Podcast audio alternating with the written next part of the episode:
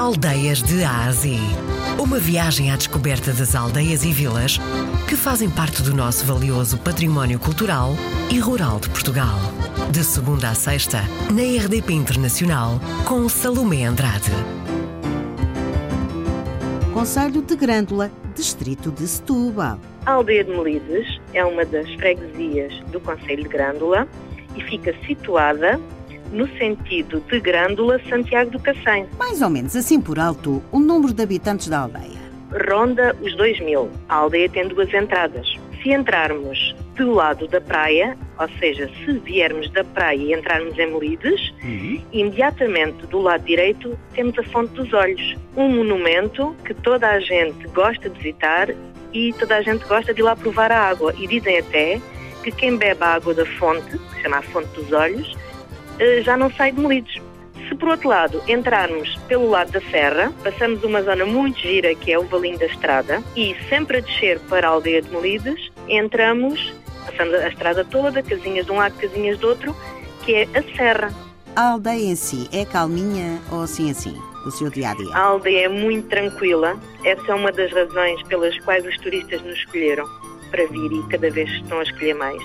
E também cada vez há mais pessoas a querer comprar ah, segundas casas e terceiras e há pessoas que ah, trocaram ah, as, suas, as suas residências número um Uhum. para Melides. Ainda se vive da terra aí ou já não? Sim, ainda temos a agricultura e temos os arrozais, os arrozeiros. Ainda se vive da agricultura. Ainda há algumas famílias a viver essencialmente da agricultura. Quando se fala de Melides, não é? O que é que nós associamos já a seguir? associamos a tanta coisa. Associamos imediatamente ao mar, à praia, à praia de Melides, à praia da Aberta Nova, à praia de Vigia, à Lagoa de Melides, ao mel, ao mel de Melides, ao bar de Melides.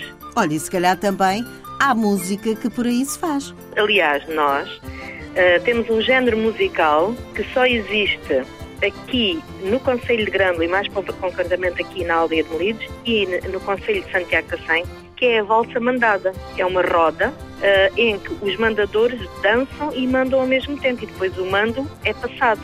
É única no nosso país.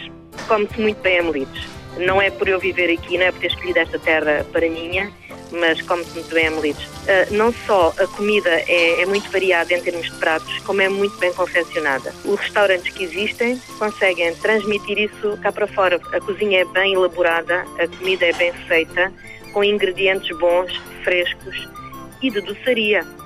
Come-se muito peixe, comem-se muitos produtos hortícolas, come-se carne, desde a carne de porco, desde o borrego, desde a galinha, come-se muito arroz, ah, come-se feijão, grão, ervilhas, portanto, todas as leguminosas. É como lhe digo, é muito variada. Temos muito bom azeite, temos muito bom pão.